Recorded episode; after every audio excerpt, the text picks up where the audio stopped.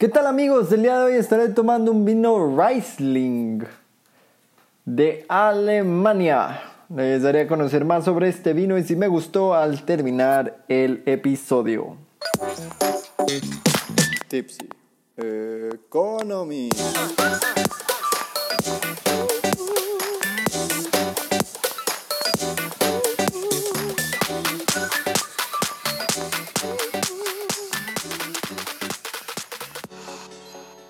Hola, bienvenidos a Tipsy Economy, donde nosotros nos ponemos tipsy y ustedes no. Yo soy Orlando y el día de hoy hablaremos del video subido por Forbes México llamado Economía Mexicana, cuándo tocará fondo y comenzará la recuperación. El episodio estará dividido en tres segmentos. En el primer segmento daremos un pequeño resumen de lo que se habló durante el análisis de estos especialistas entrevistados por Ford. En el segundo segmento hablaremos de la economía mexicana y sus bases. Y en el tercero daremos nuestras conclusiones. Resumen de lo hablado durante el análisis de los especialistas entrevistados por Forbes.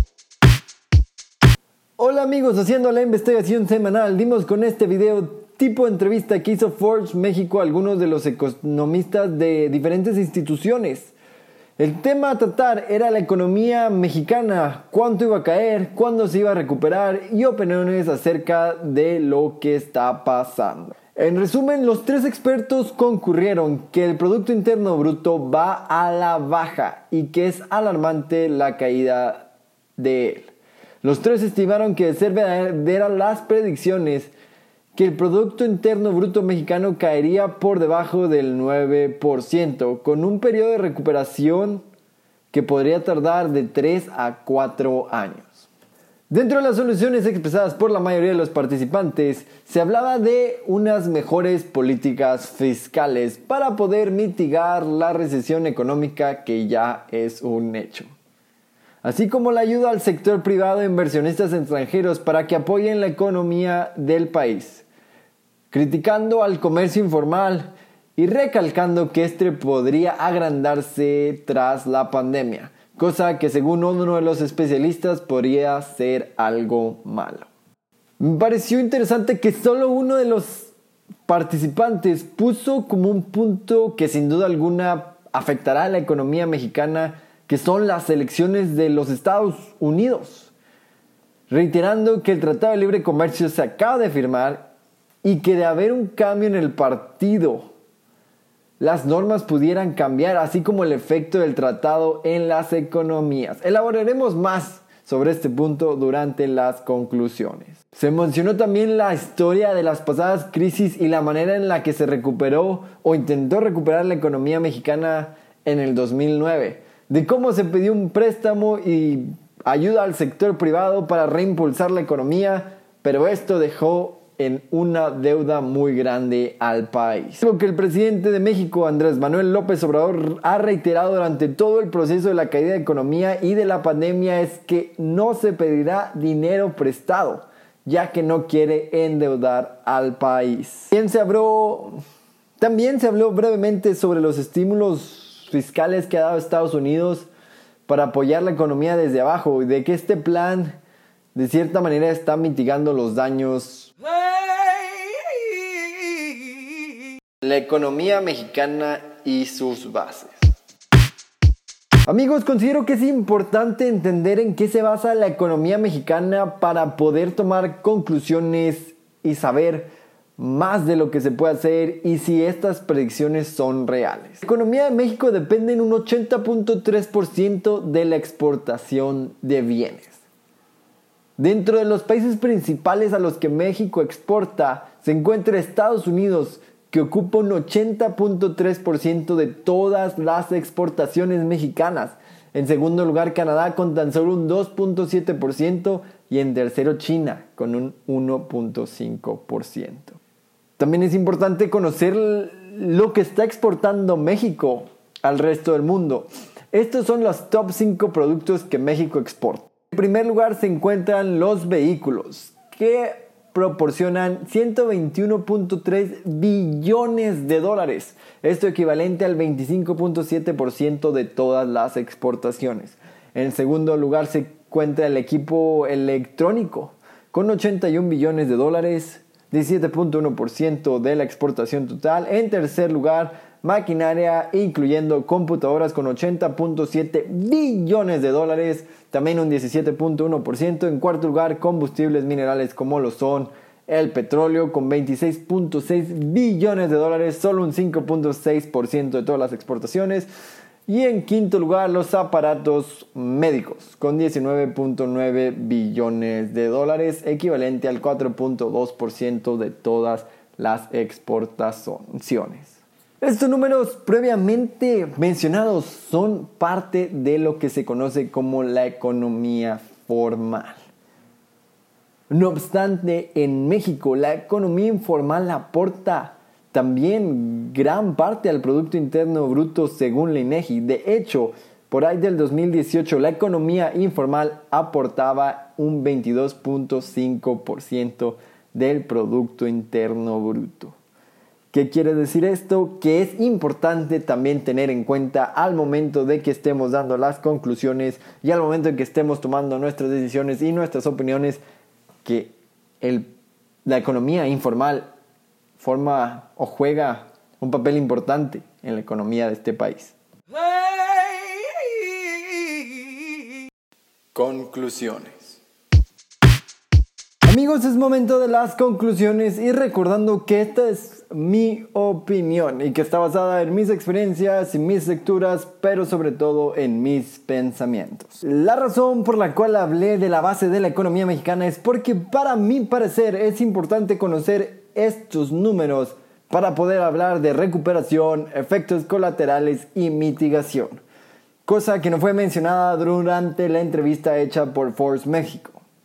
Una vez analizando esto, puedo argumentar que México y su Producto Interno Bruto dependen de una manera significante de Estados Unidos, cosa que no es novedad, pero que sí resulta alarmante lo mucho que México depende de Estados Unidos.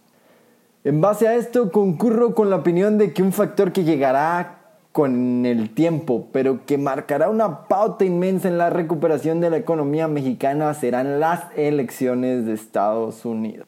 En cuanto al tiempo estimado de recuperación, creo que los tiempos sugeridos por el ejercicio que hicieron los especialistas que dan un tiempo de 3 a 4 años son bastante conservadores y correctos. Elaborando en esto, las economías a nivel mundial crecen un, un promedio un 2% y esto es lo saludable para las economías. Números por debajo o por arriba del 2% de crecimiento afectan de manera negativa a la economía. Entonces, si la economía mexicana cae como se está prediciendo un 9% o más, en efecto podríamos tardar 4 años en recuperarnos. Viendo el historial del Producto Interno Bruto de México desde el 2010 hasta el 2019, es constante el crecimiento de un entre un 2% y un 4%. Es por eso que sí me dan las mates de este ejercicio. En cuanto a las soluciones propuestas por los tres economistas, la política fiscal, pienso que esta respuesta es obvia y un poco cobarde, ya que no da ninguna solución real. La realidad es que las políticas fiscales débiles se encuentran en cualquier parte del mundo y hasta en las mejores economías mundiales. Si no, pregúntenle a Jeff Bezos y a sus ceros dólares pagados de impuesto en el pasado año fiscal. Para mí, las soluciones serán bajar parcialmente y poco a poco la dependencia de México con Estados Unidos. Buscar mercados internacionales en otras partes del mundo sin descuidar a Estados Unidos. La materia prima que México tiene es muy valiosa a nivel mundial. Yo apostaría por no solo vender la materia prima, pero generar un know-how de cómo transformar esta materia prima y agregarle valor. ¿A qué me refiero con esto? Pongamos como ejemplo a la industria automovilística, que de hecho es la de mayor exportación para México. México construye las partes de autos, tableros y por demás. Después manda gran parte de estos productos a Estados Unidos y otros países. Los otros países crean carros o ponen todo, todos estos aparatos juntos, crean un automóvil y se lo venden a México por un precio más caro como un producto terminado agregándole valor. Es por eso que yo apostaría por desarrollar ese know-how que pudiera crear y agregar valor a las materias primas que tiene México. Algo con lo que no estuve muy de acuerdo es con el temor a la economía informal, porque como ya lo vimos en números, la economía informal es parte importante de México. El hecho de que falten trabajos y que el sector formal esté dejando a bastante gente sin empleos está haciendo que la gente tenga que buscar soluciones creativas, incluso hasta a emprender de alguna manera. Esto sería bueno para la economía a largo plazo, aunque el gobierno no goza de este dinero de manera inmediata por medio de la colección de impuestos. Este dinero a través del tiempo se convierte y pasa por algún comercio formal que sí genera ganancias para el gobierno. Además, yo considero que el comercio informal se puede transformar en formal con el apoyo adecuado y la apuesta a estas personas. Por último, quiero hablar un poquito de las estrategias ya puestas en vigor o ya tomadas por algunos de los países como lo, como lo es en Estados Unidos que han estado dando estímulos fiscales o apoyos monetarios a cierta parte de la población y que están pensando cómo en verlo hacer en estas eh, en este cierre de año para empujar la economía desde abajo y que es algo que también el presidente de México ha estado haciendo, no estímulo fiscal, pero por, por medio de sus diferentes apoyos a las personas de la tercera edad y a las personas sin trabajo, ha estado haciendo algo parecido. Yo considero que solo el tiempo nos podrá dar la razón de si estas fueron buenas ideas o no. No obstante, yo insisto que hay que apoyar y apostar por la economía local, impulsar a estos nuevos emprendedores y a estos comercios informales a pasar a ser formal y a generar más empleo de esta manera.